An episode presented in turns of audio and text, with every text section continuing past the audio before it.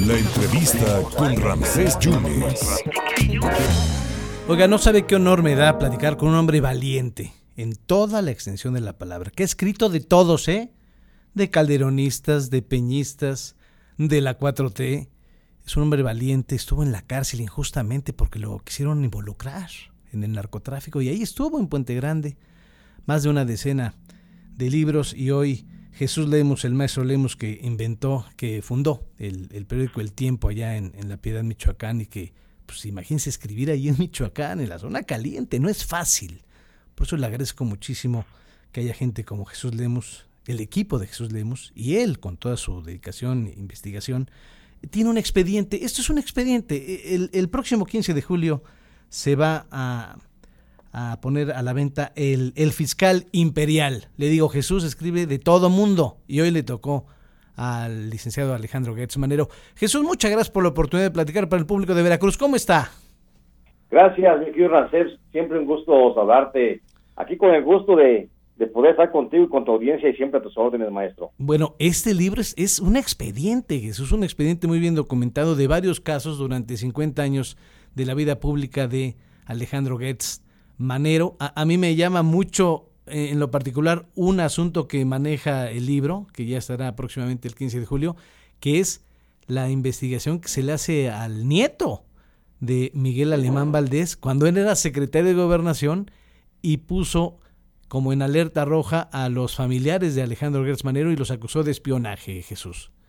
Así es, mi querido Ramsés. Fíjate que justamente la investigación, este libro, eh, eso me da mucho gusto saludarte y hablar con la audiencia de Jalapa, porque este libro prácticamente nace nace ahí justamente en Jalapa, en el archivo en el archivo histórico del municipio, porque ahí es donde tengo que hasta allá me llevan la pista para ubicar quién es quién es Gers Manero y el origen está ahí en Jalapa porque ahí es donde están los primeros documentos del avecindamiento que hace el abuelo de Gers Manero, un señor de nombre Cornelius B. Gers de Max, que llega y se establece allá en Jalapa por 1866, 68, y ahí están los primeros este, antecedentes históricos. Gers Manero, el abuelo, pues tiene ahí su finca, ahí se establece, luego entre Jalapa y Veracruz eh, instituye o constituye una serie de casas de préstamo y empeño, ahí es donde viene la gran fortuna de los Gers. Entonces, después Gers Manero, el abuelo, es investigado por el gobierno federal en, la administración de Manuel Ávila Camacho, es investigado. Cuando el secretario de Gobernación era Miguel Alemán Valdés, lo comienza a investigar a los GERS por espionaje, porque son, son reconocidos como espionaje, de, espionaje nazi al abuelo y al padre de Gers Manero, de Alejandro Gers Manero, y de ahí viene luego la venganza. Fíjate que todo lo recuerda Gers Manero, cómo su padre y su abuelo fueron investigados como espías nazis por Miguel Alemán Valdés y por eso luego tiene que esperar casi 70 años de vida para lanzar una una, una embestida, mejor dicho, y una venganza contra contra los alemán Magnani, ya ves que hay un, caso ahí de persecución, pues está mucho radicado ahí la, esa historia en esa zona de Veracruz, mi querido Ramsés. Oye Jesús, eh, el periodista Vicente Serrano eh, le comentó al presidente hace algunos días sobre tu libro,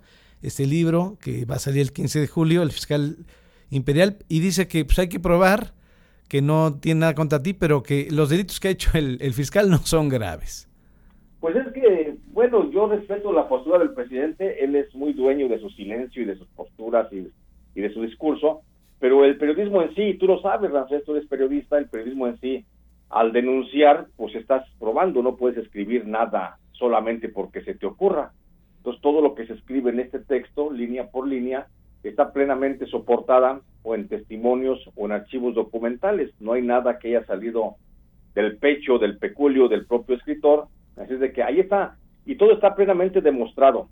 La denuncia en sí es una demostración de los hechos que, eh, que componen la, la, vida de este personaje. Entonces, el, el discurso del presidente que refiere que hay que demostrar, pues allí está, es cuestión de que lea a mí me extraña la forma en la que descalificó de entrada sin siquiera haberlo leído el texto, sin siquiera dar este, la posibilidad de enterarse qué es lo que contiene este, texto, descalificando de entrada que había que, que probar. ¿Qué probar? Pues como te digo, el periodismo en sí es demostrativo, es expositivo y por supuesto que ahí está comprobado todo. Entonces, eh, Jesús, el, fiscal eh, como funcionario es silencioso y oscuro, lleno de rencores y sed de venganza, pones en tu libro. Totalmente, Ramsés, totalmente. El fiscal Gesmanero es eh, un personaje lleno de venganzas. Así lo ha, lo ha, sido a lo largo de sus más de 40 años de trayectoria pública, donde ha columpiado de un cargo a otro cargo en administraciones panistas, priistas, perredistas, y ahora de la 4T, fue también este pues parte del movimiento ciudadano, o sea que ha estado en todos los partidos políticos representando intereses de las élites que gobiernan el país y en todas se ha distinguido por esa sola característica, Ramsés. Se ha distinguido por el hecho de ser vengativo. Todo aquel que eh, no empata con su forma de ser, que no atiende sus instrucciones o que no se somete a sus caprichos personales, pues siempre se ve sujeto a la venganza que aplica siempre desde el poder, porque Gers Manero siempre ha tenido poder, esa es una característica de él, siempre ha tenido el poder, lo ha detentado y ha cuidado mucho el poder y ha ido contra aquellos que quieren quitar el poder. Tenemos casos muy claros y más recientes, tenemos la disputa de Gers Manero con Julio Scherer Ibarra, cuando Scherer Ibarra trataba de disputarle este pues controles dentro de la Fiscalía General de la República, Julio, este, también tenemos la disputa de Gers Manero con eh, Santiago Nieto, que también le disputó algunas acciones el ex titular de la Unidad de Inteligencia Financiera al fiscal general. Y tenemos así, te digo, una serie, yo he ido luego documentar fácilmente medio centenar de casos en los que el fiscal Gers Manero ha aplicado la justicia, la procuración de justicia, con base a sus propios intereses personales, sin medir consecuencias y pasando incluso muchas veces por encima de la propia autoridad del presidente de la República. Eh, eh, Jesús, eh, agradecerte este tiempo. Quisiera cerrar. ¿Dónde conoce el presidente Andrés Manuel Observador a Alejandro Gertz Manero? ¿Dónde se hacen amigos? Fíjate que se conocen allá por 1977, cuando, se hacen amigos, mi querido Ramsés, porque Gertz Manero en aquel tiempo era procurador de, justicia laboral en el país, era el procurador del trabajo. Y el, el entonces, bueno, presidente López Obrador entonces era titular del Instituto Indigenista de Tabasco. Y allí desde Tabasco, este, el, presidente pugnaba por los derechos laborales de muchos indígenas de Tabasco que estaban trabajando para lo que entonces se llamaba el programa IMSCO-Plamar. Y esto hace que el presidente López Obrador, bueno, no el presidente López Obrador, en aquel tiempo, incipiente funcionario público, se acerque con Gers Manero para pedirle ayuda para reconocer los eh, los derechos laborales de decenas, cientos, cientos de indígenas.